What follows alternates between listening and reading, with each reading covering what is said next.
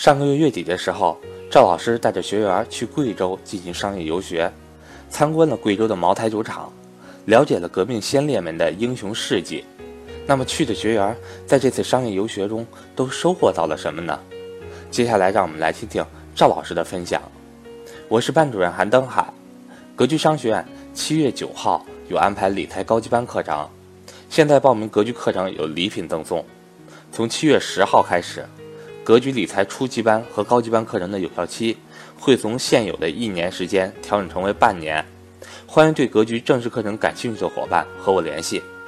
此外，格局九月份有安排海上游轮商业游学，目的地日本长崎，截止报名时间为七月三十一日，想参加的伙伴请抓紧时间，名额只有四十个。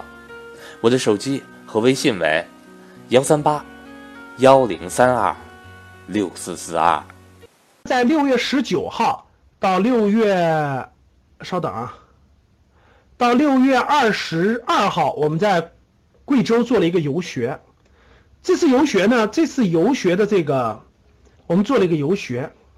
然后这次游学呢，我们这个主要是两个核心的啊，一个是这个长征路遵义，长征的转折点嘛，一个是贵州茅台。我给大家，我有很多感触哈，通过这个我给大家分享分享啊。第一个，我去了贵阳，我们去了贵阳，然后我对贵阳的印象挺有特点的。大家看这是哪儿啊？我一会给你们讲，这是贵阳的那个第一天下午，我们去了贵阳的那个甲秀楼。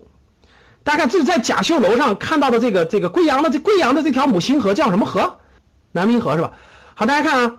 就是贵阳的那个，我们第一天十九号下午，我们去了，冒着就是贵阳，它夏天都下雨嘛，我们就十几个人，我们总共四十多个人，我们十几个人就走步行，然后穿过贵阳的老城区。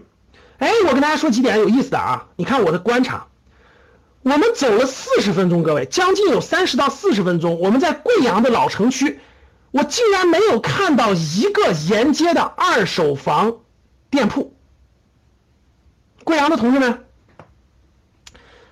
我们我们在贵阳的老城区走了大概有三十分钟，我没有看到一家沿街开的像很多城市那样的二手房的这个门店，没有。有没有二手卖二手房的？有个别的在楼上什么的，就没有一家沿街店铺。我们当时就商量，我们就觉得不知道什么原因。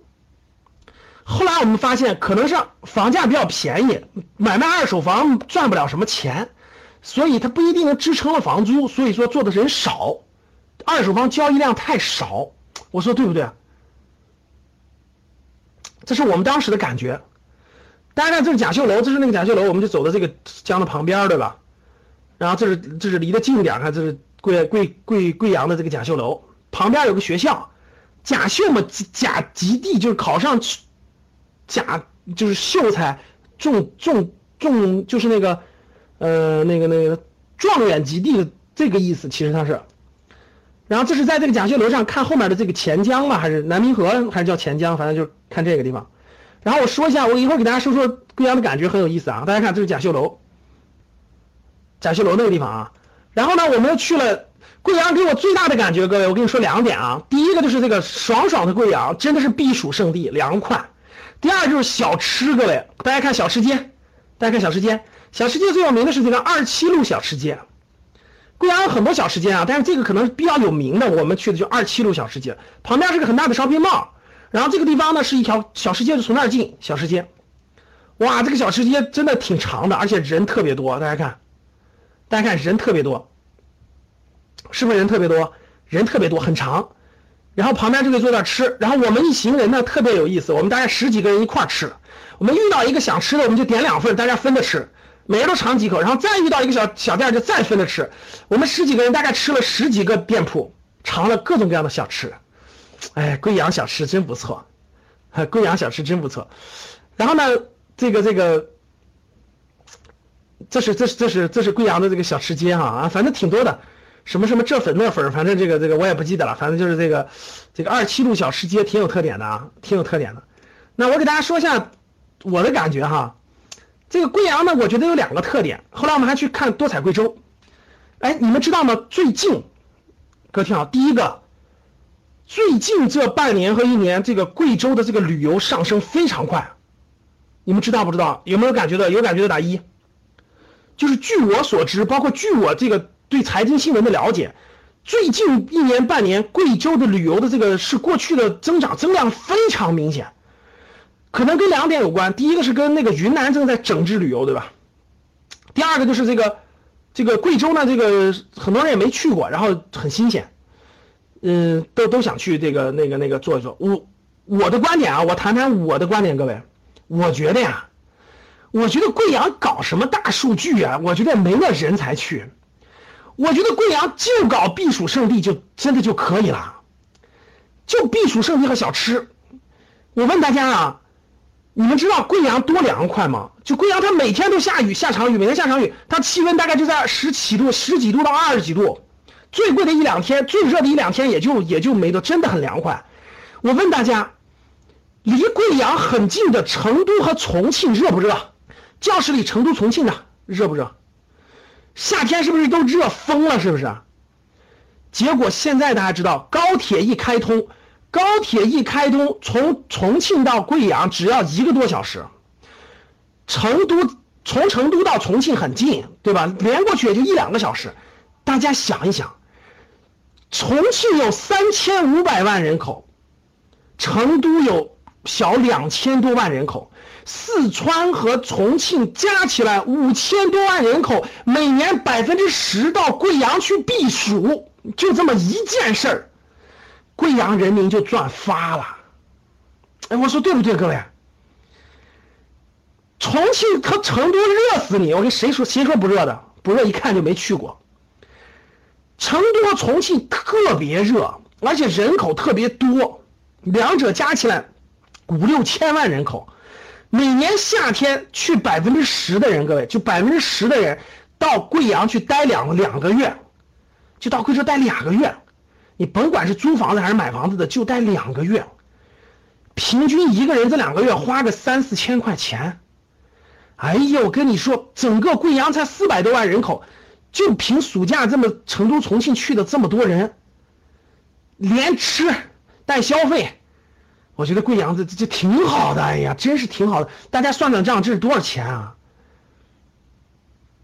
真挺好，我觉得挺好的。我觉得贵阳别搞别，就搞避暑经济，就是避暑经济，消费还便宜。当然，这只是我的说的啊，这个。省省省委书记和省长不一定参考，但是现在贵阳打出来的口号就是爽爽的贵阳，就是避暑胜地，爽爽的贵阳，我说对不对？你真这样的，所以就瞄着西南地，重庆、成都的，我就觉得挺好，小吃也不错，啊，真挺不错啊，挺好的，坚持吧，这个就是挺那啥的。好了，往后走。我们在第二天上午，我们去的是这个西风集中营，就是这个。刚才不是有个照片吗？各位看，刚才有个照片啊，大家看这个照片啊，看这个照片，这是抗战时期呢，就国民党在全国有三大集中营，就三大集中营，对吧？一个是重庆的，一个是就是是是这个这个这个这个西风集中营，还有一个江西上饶，是三个集中营嘛。当时关关了很多这个这个这个我党人士，然后呢，这个。这里面很有感触哈，这是我们听讲解，就那个讲解员给我们讲解整个这个西风集中营的这个这个这个里面的，包括我们去参观啊，包括参观当时是不是咱们那个课文里学过一个小萝卜头是吧？被被被关在那个那个那个西风集中营的，当时就是在那个地方，他抬起头来，这是西风集中营。我让大家看几个图啊，这是这是那个这是那个西风集中营的当时的那个，后来就改做叫斋嘛，叫什么斋？其实就是那个像牢房一样嘛，关。关着的地方，我们我们在那个这个地方看到这个以后，我们觉得特别写的特别好。大家看，天堂地狱为人自责，就是天堂和地狱就一墙之隔，就一墙之隔，你自己选择。天堂地狱就一墙之隔，然后你自己选择。这里面呢，这个很有意思啊。我们看到这个西风集中里有一个，就是关他们的地方有一个，嗯，还有什么猫洞什么的，上行的猫洞。然后有一个信，有一个有一个篓子，就有一个篓子是像信封的篓子一样，你只要你只要就是把你知道的招供了，你就可以出去了，各位。就是就是把你关起来，你只要把你招供的，你只要把你知道的招了就完了，招了以后把这个材料放到这个信封里，你就可以走出这个集中营了。哎，结果关了这么多人啊，关了这么多，没有一个往里写的，大家可想而知，当年那个当年这个我党人员的这个信仰是多么坚定了哈。再看明了趋势，把握可能，就告诉你，你要明白形势，把握可能，赶紧招，招了以后就可以出去了，就不用在这里面待着了。这这个思想工作啊，真的是思想工作。这个，这是看天堂地狱为人自责，你自己选择了。当时给我党人员做这个做这个思想工作，这是我们当时没有一个人往里投这个，就是这个揭发信啊，这个这个这个信信啊，可想而知，早一批我党党员是多么坚定了哈。那大家看，这是我们在这个西风集中营那个前面拍的照，我们的合影，大家看，这是我们的合影。信念之旅啊，格局商学院信念之旅，我在这儿呢。这是我们的学员，这是我们这么多学员，大家看这么多学员照的相，全国各地去的，全国各地去的学。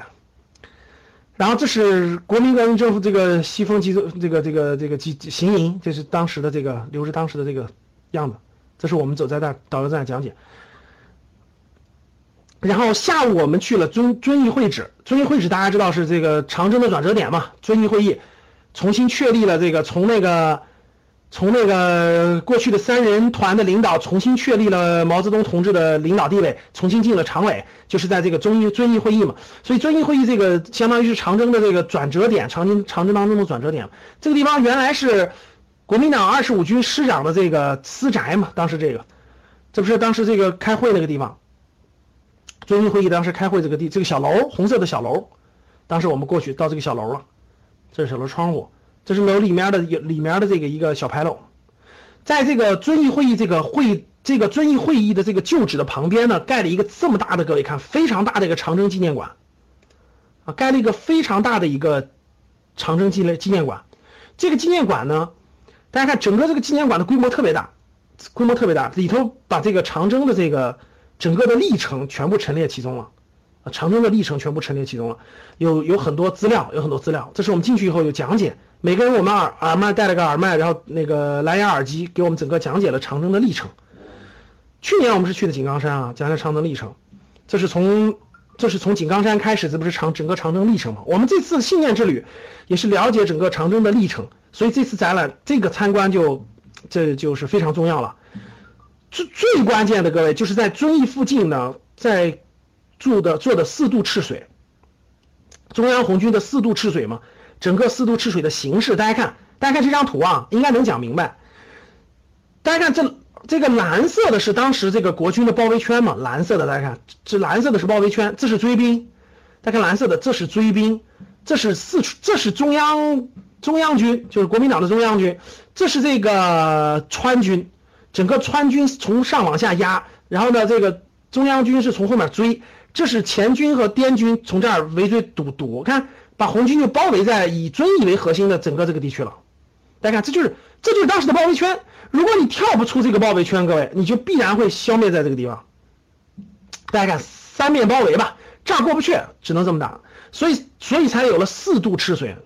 其实四渡赤水最核心的啊，我们交流就是调开，当时他的战略目标就是调开一支，就是从让其中的一支部队。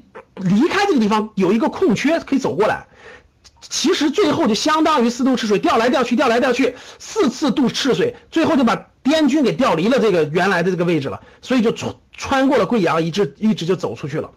其实四渡赤水当时就是这个目的。这是整个这是这个红军长征的这个图，大家看，这是红一这是红中央红军的长征路线图，看从这儿。从瑞金嘛，井冈山瑞瑞金，大家看，一直走走走走走走走走，走到贵州，遵义会议就在这儿。大家看，除了这个湘江以外，就这儿了，在这儿来了个四渡赤水，来回折腾，在这儿折腾了很长时间，然后跳过这儿，穿云南，然后从这儿走上去的。这个地方很重要，就是我们去的遵义这个地方。然后呢，还后面是红二方面军了，是走的这个地方，看走的更远，绕了绕的更远。我们去的就是这个地方，各位看，这是这是延安，我们还会去一次延安。没有定时间，应该是在明年吧。我们还会去一次延安，还会去一次延安。所以大家看这儿啊，往上看，这是我这是整个这个图，整个这个整个是长征的这个路线图。我们本来就信念之旅，所以我要讲一下这个地方啊。这是三度吃水，引敌西进，一次、二次、三次，然后跳开包围圈，整个这个过程讲的很详细。然后这次又增加了对这个的了解。我以为啊，我原来以为这个红军翻的这个雪山就这么几座呢，我我只知道夹金山，后来发现大家看翻了多少雪山，二十多座。红一方面军是夹金山、梦里山一堆。红二方面军更多，红四方面军更多，一堆雪山。本来我还想的是带着个轩，我们应该翻一个雪山，走走草地。后来发现，哇塞，离得好远啊！我我拍了个照片啊，给大家做了个记录，拍了个照片。这是遵义会议那个旧楼，就是遵义会那个楼，大家看到了。啊，别着急啊，这是长征的图。遵义会议伟大转折嘛，这是我们这次参观的。这个地方是红军山，就红军烈士的这红军山，就在整个那个红军长征当中。呃，那个那个战死的这个烈士有一个纪念的地方，红军山，我们都爬上去了。这是我们在红军山的合影，看不隔居轩，平常都看不到人，对吧？各位，这次大家都看到人了吗？其实我们都很年轻的是吧？都很阳光的是吧？有男有女，我们还有退休的，我们还有那啥，大家可以看到了哈，很靓丽的是吧？哼，好了，这是红军山，这是长征那个纪念博物馆。这是红军四渡赤水的纪念塔，这红军四渡赤水的纪念塔，这个塔对面就是茅台，就是茅台镇。你们很多人不想听茅台吗？就是茅，就是赤水和茅台镇。待会儿你就看到了。我们在这儿读了首诗，待会儿给大家放一下。我们在这儿读了首诗，就是我们一起朗诵了一首诗。这是我们照的合影，红军四渡赤水的这个纪念塔前面，这是我们这次去游学的人一起照的合影，大家看，一起照的合影。我们我们看的方向就是。这是我们照的合影，我在这儿了，我在这儿了啊！这是我们所有人的照的合影。然后我们看的方向就是，我们看的方向就是那个茅台镇。大家看，这就是茅台镇。哎，我这里要说一点啊，大家下次你们自己旅游去茅台镇的时候，除了参观茅台酒厂以外，真的这个地方真的可以住两天啊，其实挺有特点的。这是赤水哥，这就是赤水河。大家看，这个地方就是赤水河。大家看，我我我拍照，这个照片拍的位置就是这个四渡赤水的这个纪念塔，就这个纪念塔就站在这个位置。然后我们看的方向就是这个，这就是茅台镇的一大部分，各位，这是茅台镇一大部分。大家看到没有？这些厂房，看到没有？这些厂房，看到我的那个记那个鼠标了吧？这些厂房都是都跟茅台有关，各位。最近茅台不是招人吗？一会儿啊，你看一下茅台员工的工作环境啊，大家看这这些。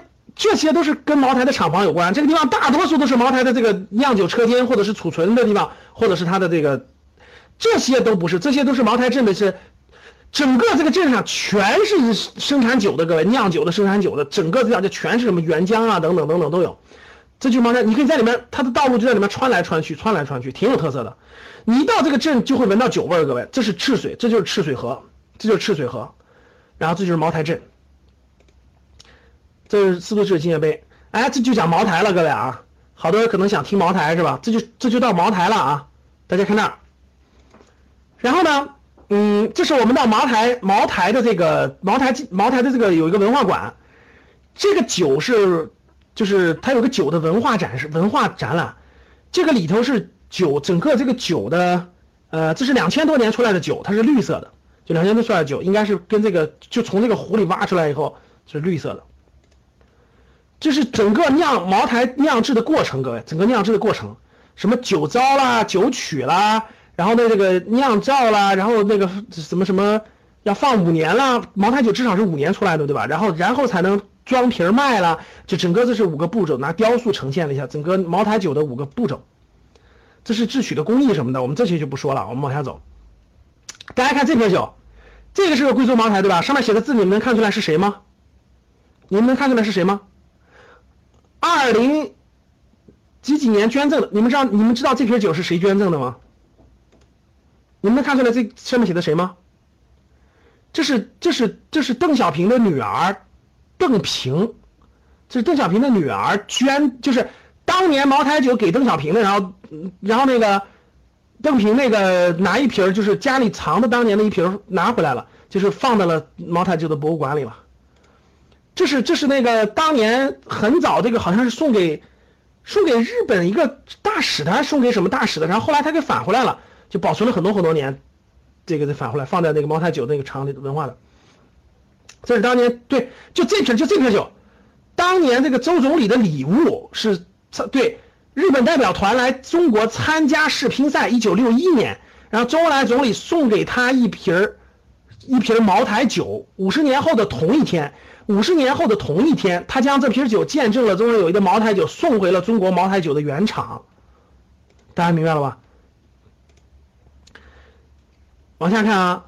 这是我们，这是我们每个人都去都去，我们就买了，就是相当于买了一瓶半，也不知道多少，就每个人都尝了尝，每个人都品尝了。这是茅台酒的这个茅台馆，这是我们品酒，大家看，这是我们品酒，我们每人手里，我们都都都都都都有一杯吧，我们每人都有一杯，然后我们每人都在那干了一杯，然后在那品茅台呢，这是整个这个游学团在品茅台呢。这是茅台的这个办公司总部，茅台的公司总部。这是这张照片特别有意思，大家看到了吧？这是邓小平八十六岁生日宴会上和孙二共饮茅台酒。不是大家你不看这些你是不了解他的背景的，你了解了他的背景，你就知道这公司有没有可能倒闭了。大家明白了吧？其实看一个公司是看它的背景，是看它的文化历程。所以这个这张照片真的就成了这个茅台酒宣传的，所以茅台酒就说是这个喝茅台要从娃娃抓起，他们就拿这张照片宣传说喝茅台要从娃娃抓起。大家想想这这种宣传力度，这一九九零年八月份，这是这个在茅台这个这个院子，我们觉得非常好，我们就拍了一下，我们就把这院子拍了一下。这是中国酒文化城啊，这茅台的酒文化城。这整个这一堵墙，大家看，整个这一堵墙放的全是茅台从出厂以来的各种包装，就是各种包装或者每每一个年代这个地方就放一瓶，大家看，各种各种包装，这是纪念装，比如说什么年什么时候的纪念装，它就会放一瓶，然后上面摆放了历年出品的这个茅台的这个这个这个这个这个，就是反正每一瓶吧，就每一瓶啊。然后整个茅台镇为什么适合酿酒？整个它的地质啊、储藏呀、红高红高粱啊等等很多东西就整个介绍完了，包括它的赤水河的水资源啊。为什么是放在这个赤水河这个地方？稍等啊，各位，它运行有点慢，稍等一下。好，这是我们在品酒。好，大家看这儿，这是整个茅台的这个装瓶车间。其实大家看，别看它很大啊，你别看整个茅台这个大多数，其实大家知道这个茅台酒的生产工艺它并不复杂，它大多数是那是那种储存车间，就那个每年那个酒大部分是储存的，大家知道它五年才能卖，就现在装瓶的这个酒都是五年以前的，它就一个包装车间，各位就一个包装车间，大家看我这张照片，就一条包装线，因为它很多时候它都是，它就它它就它每年出产的它就它就一个装瓶车间。所以整个从这个车间过来，大家看，然后我们看的时候正好在包装生产，真的是唰唰唰的，就嗯，大概每两秒钟就过一瓶吧，一瓶就是一千两百九十九，一瓶就一千两百九十九，真的是印钞机了，就不停不停的过，不停的过，大家看，不停的过，唰唰唰唰，就在这不停的不停的过，就是这个只要生产的过程中嘛，它就不停的过，它每年就产那么几万吨嘛，大家看。然后装盖什么的都是这有人工装盖的，就半自动的。它酒酒酒的装包它都是半自动的。我去过伊利参观，伊利就是全自动的。伊利整个牛奶的整个包装，包括封盖乱七八糟全全自动，它这就是人工的。最近不是茅台在招员工，大家知道茅台不是招三百三十七个员工吗？然后那个全国不是几十万人报名吗？大家看到这条新闻了没有？然后几十万人报名，然后我们问了一下，这个他们的员就他们装瓶的这些工人一个月大概一万块钱吧，各位。就除了五险一金什么的，一个月一万块钱。然后呢，茅台的员工是二零一零年之前的员工都有股票的，就是二零一零年之前的员工都有股票的，就到现在他们每年都有分红的，明白了吧？现在每年都有分红的。然后二零一零年前的人，他们员工都有那啥，然后后面的人就是工资高，就是工资高。大家看他每年其实工作时间不长，然后平均工资在一万多。就他们的平均工资，整个厂里工资一万多，所以他们收入很高啊。然后大家知道，茅台去年纳税是一百八十八个亿，就是茅台一个厂，就一个酒厂给贵州的纳税是一百八十多个亿。大家想想啥概念？大家知道啥概念了吧？那你想想他的员工的工资能，那能低于一万吗？低于就不正常了，是吧？然后在茅台镇那样的地方，大家想想这个一个月一万是啥概念，是吧？然后这是装瓶的，就不停的哐哐哐的装瓶的，一瓶就是一千两百二十二，一瓶是一千两百二十二，所以大家看，这 真的是这样的，就这一瓶是一千两百二十二。然后我们去参观了它的包装车间，就整个贵州茅台，它就一个包装车间，各位，它就一个包装车间，它所有的酒都从那儿包装出来，因为酒窖那些的就你就整个在博物馆里就已经演示了，就大家都可以看完了啊。大家看这整个这个整个这个包装车间，从那个地方装酒，它是半自动的，前面的酒装酒各方面都是自动，到这儿以后需要人工，所以他一个车间也没多少人啊，大家看就这么多人，当时正在生产，大概就这么多人。这是最后成箱成箱的运，你看到这儿以后成箱成箱，成箱成箱，其实真的是不愁卖，各位真不愁卖，这一箱箱出来唰唰唰就被卖完了，真的是啊。然后后来我们去看了多彩贵州这个演出，就有一个多彩贵州的演出，真的不错啊，演的真的不错，我也向大家推荐。呃，等以后你们有机会去贵阳的时候，看看多彩贵州这个演出，我觉得挺有特色的啊，挺有民族特色的，然后各个方面也有都各种表演，呃，我觉得这个值得大家一看吧，值得大家一看。这是茅台镇，这整个茅台镇，这这是赤水河，赤水河茅台镇。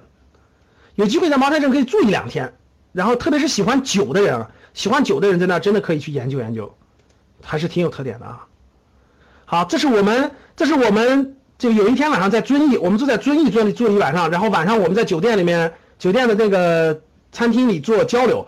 我当时我，呃，我们交流的是创业项目，就是我们这四十多个学员当中，有人带着很多创业项目。我们带着这些创业项目一起在交流，就是我们的学员把这个创业项目抛出来，然后我们在座的人给他一起提建议，一起一起给他提问题，给他提建议或者给他提方案。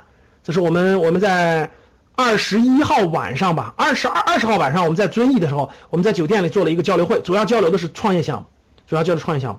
然后二十二号我们主要是做了一个培训，这是多彩贵州风的，这是我们学习的现场。二十二号呢，我们做了半天的学习。然后呢，每个学员都做了分享，就这次游学学员有什么收获。然后呢，我做了一定的分享，我做了一定的分享。然后呢，我们做了很多的交流。好，各位，给大家看了一些这个照片哈。然后呢，我们这个有一个有一个小视频啊，也给大家也给大家这个演示一下，我觉得挺好的。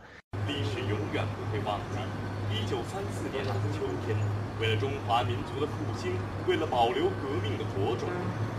中国工农红军用理想和信念、意志和力量、生命和鲜血，开始书写中国革命史上的奇迹，那就是举世震惊的二万五千里长征。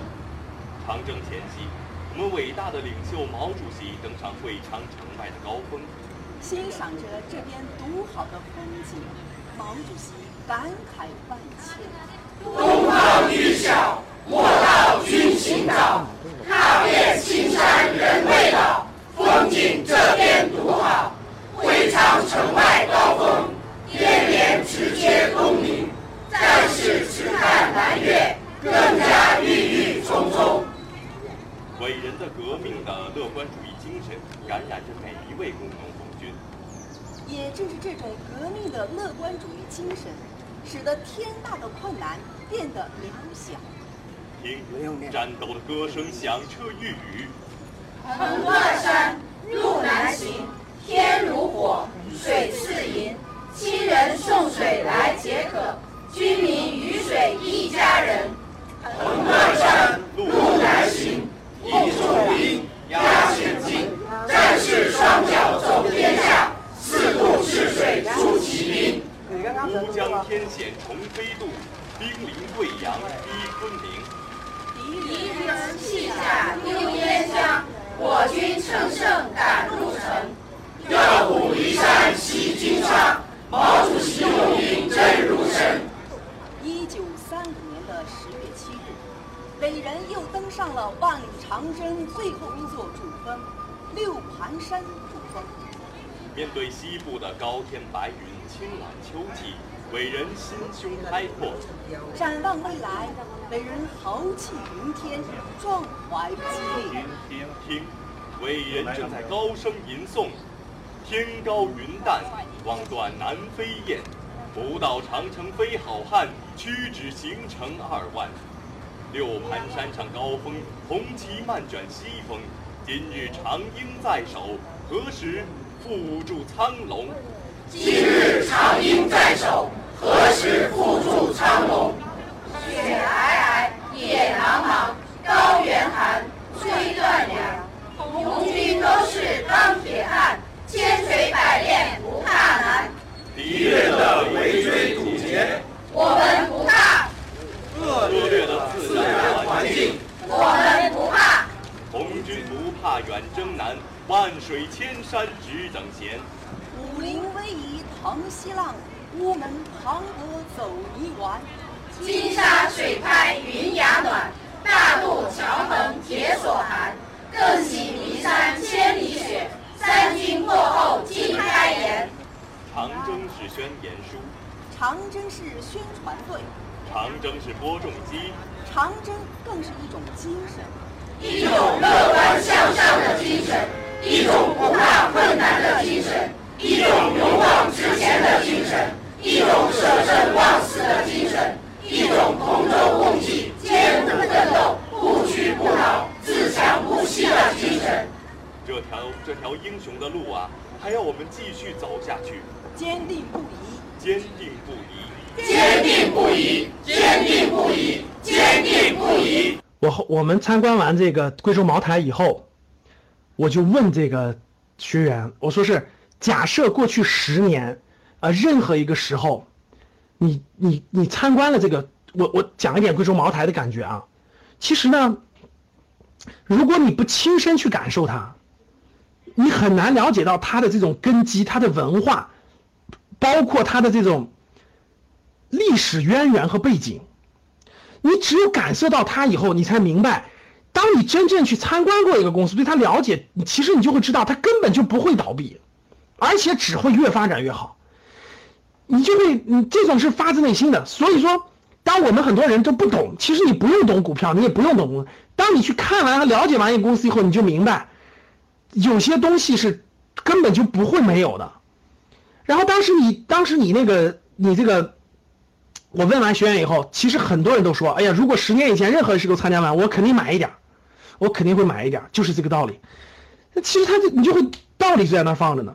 所以呢，并不是代表我说我说你今天能不能买，但是我可以明确说一点，那贵州茅台真的是好公司。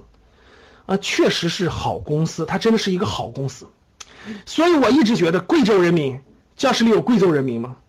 就贵州人民，我觉得你家孩子，假设你没有一个孩子出生了，我一直认为贵州，就我说的话啊不一定完全准，我就说，我说贵州人民这个每出生一个孩子，你就应该把他的压岁钱就给他买一 买一股贵州茅台放着，你管他贵还是便宜呢，你就放着。等这个孩子长大以后，我跟你说，二十年以后，我相信还是惊人的。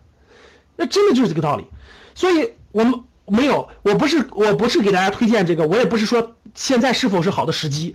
我是想说，你整个贵州的好东西就那么凤毛麟角，你不应该把握住吗？整个云南的好东西就那么少，你出生个孩子，我认为你就应该送他个礼物，就送这个。他这真的是凤毛麟角的，当你参观你就知道什么叫好东西了。其实好东西是很容易判断的，好东西凭你的感觉、凭你的直觉就可以判断出来，不用去很复杂，真的不用去很复杂，是不是这样的？别问我现在能不能买这个问题，我我也不知道，我也不能回答啊。但是这个我也不知道，我确实不知道。但是我可以告诉你吧，贵州茅台肯定是一家好公司，它的文化积淀和它的这种模式决定了。